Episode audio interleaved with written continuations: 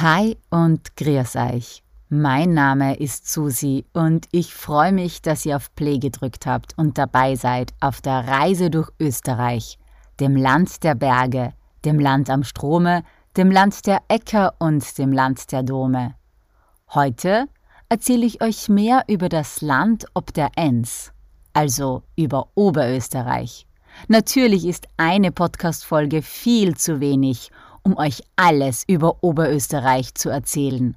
Allerdings möchte ich euch einen kleinen Einblick über die Besonderheiten wie den Dialekt und kulinarische Spezialitäten geben. Auf meiner Website www.mitsusi.reisen findet ihr zur Folge passende Bilder, Tipps und mehr Informationen. Also dann, viel Freude beim Zuhören.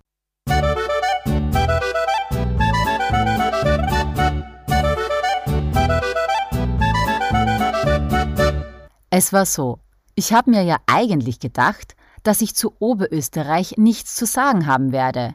Ich habe gedacht, dazu fällt mir sicher nichts ein.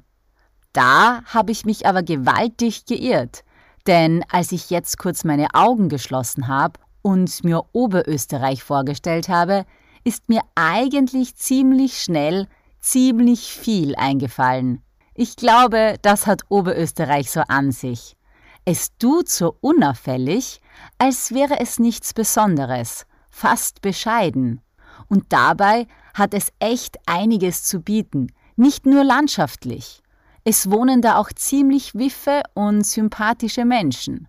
Es waren nämlich zum Beispiel auch Oberösterreicher, die die glorreiche Idee hatten, aus Luft Geld zu machen. Ich meine, auf sowas musst du mal kommen. Geschäftsidee wenn die Leute aus der ganzen Welt nach Hallstatt, also in Salzkammergut kommen, weil die Luft dort so gut ist, warum sollte man die Luft dann nicht in Flaschen bzw. Dosen füllen, sodass die Luft in die ganze weite Welt verschickt werden kann? Ja, warum denn auch nicht? Und so gibt es frische Luft aus Oberösterreich zu kaufen. Grandios! Und wenn man sich so anschaut, aus welchem Bundesland erfolgreiche Jungunternehmerinnen und Jungunternehmer kommen, schneidet Oberösterreich auch nicht so schlecht ab. Aber nicht nur mit Luft macht man in Oberösterreich Geld, sondern auch mit Stahl. Mit Beginn der Föst wurde die oberösterreichische Landeshauptstadt Linz zur Stahlstadt. Insgesamt wohnen 1.496.000 Einwohnerinnen und Einwohner in Oberösterreich. Das Gesamt eine Fläche von ca. 12.000 Quadratkilometer hat. Rund 100 Einwohnerinnen und Einwohner leben in einem Ort, in dem bis 2020 immer wieder die Ortstafel gestohlen wurde. Das klingt nicht nur lustig, das ist es auch. Bis 2020 hieß der Ort nämlich Fucking, auf Englisch ausgesprochen Fucking. Damit ist jetzt aber Schluss, denn der Ort wurde auf Fugging umbenannt. So einfach macht man es sich in Oberösterreich. Was ich an Oberösterreich ja auch lustig finde, sind nicht nur die Ortstafeln oder der Humor der Einheimischen, sondern dass das Land in vier Viertel eingeteilt ist. Das Mühlviertel, das Innviertel, das Hausruckviertel und das Traunviertel. Letzteres ist im berühmten oberösterreichischen Salzkammergut mit den Orten Hallstatt, Bad Ischl und Ebensee. Meiner Meinung nach sagt das schon viel über die Unkompliziertheit in Oberösterreich aus. Ja, warum sollte man es sich nicht einfach machen und das Land in vier Viertel einteilen? Und jedes Viertel hat wiederum seine Highlights. Sag ich ja, die sind WIF dort. Und dann gibt's da auch noch die Hauptstadt Linz. Wer von Linz gehört hat, hat sicher auch schon vom Satz In Linz beginnt's gehört. Der kommt aber, so habe ich gehört, davon, dass es damals in der NS-Zeit in Linz begonnen hat. Ja, in Oberösterreich ist ziemlich viel Geschichtliches passiert. Manchmal auch unschöne Sachen. Wollte ich jetzt nur mal gesagt haben, weil man den Spruch halt so oft hört im Zusammenhang mit Linz. Schöne Sachen beginnen aber auch in Linz. Denn Linz ist nicht zuletzt für das Ars Electronica bekannt, das Museum der Zukunft mit Ausstellungen rund um Technologie. Der älteste Teil Oberösterreichs ist übrigens das Mühlviertel. Es besteht aus viel bewaldetem, hügeligen Granitland. Aber neben Hügeln, Bergen, Stahl, Technologie und wiffen Einheimischen gibt es in Oberösterreich auch noch unglaublich schöne Seen. Den Traunsee zum Beispiel oder den Wolfgangsee oder den Attersee und auch den Mondsee. Und so wie mit dem Bundesland, also zuerst unauffällig und dann doch spektakulär und interessant, ist es auch mit dem Dialekt in Oberösterreich. Zuerst fragt man sich ja, ob die überhaupt einen eigenen Dialekt haben.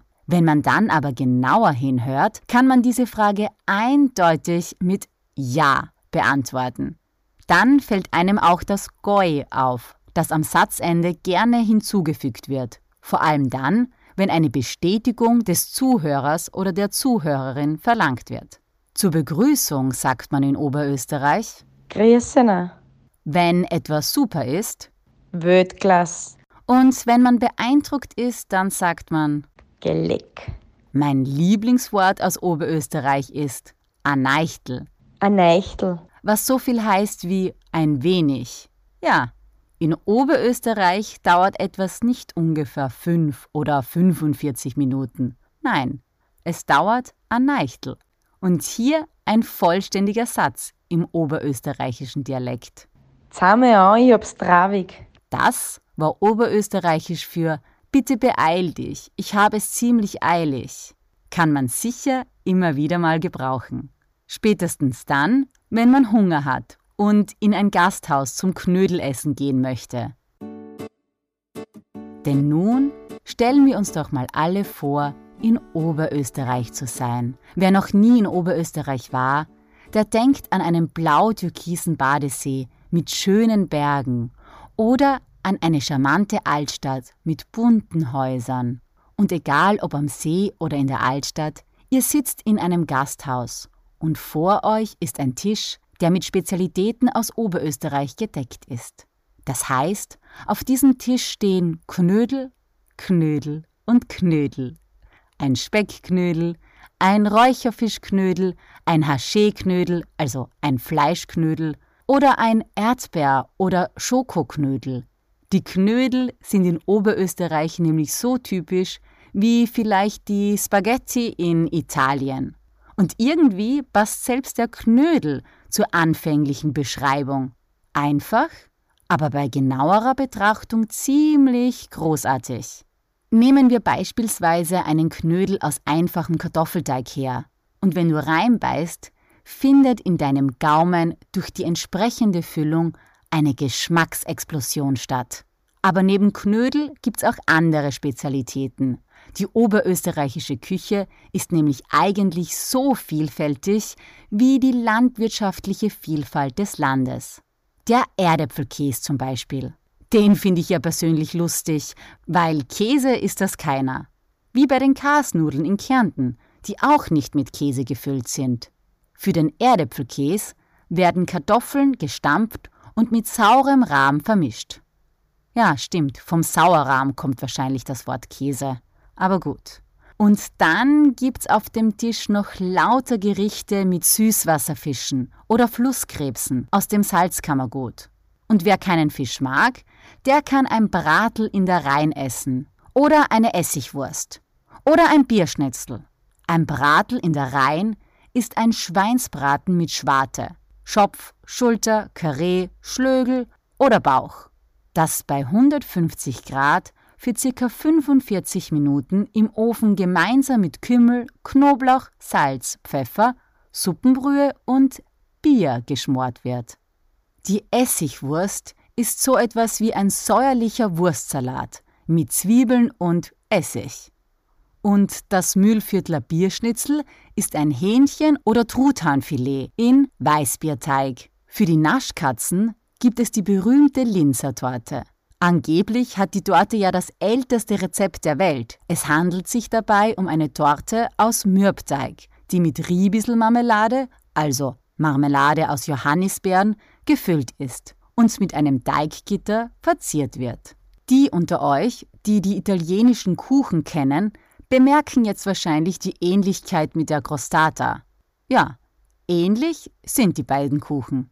Und zu trinken bekommen wir in Oberösterreich einen Most, dem leicht alkoholischen, spritzigen und besonders erfrischenden Getränk aus Äpfel oder Birnen oder aus beiden.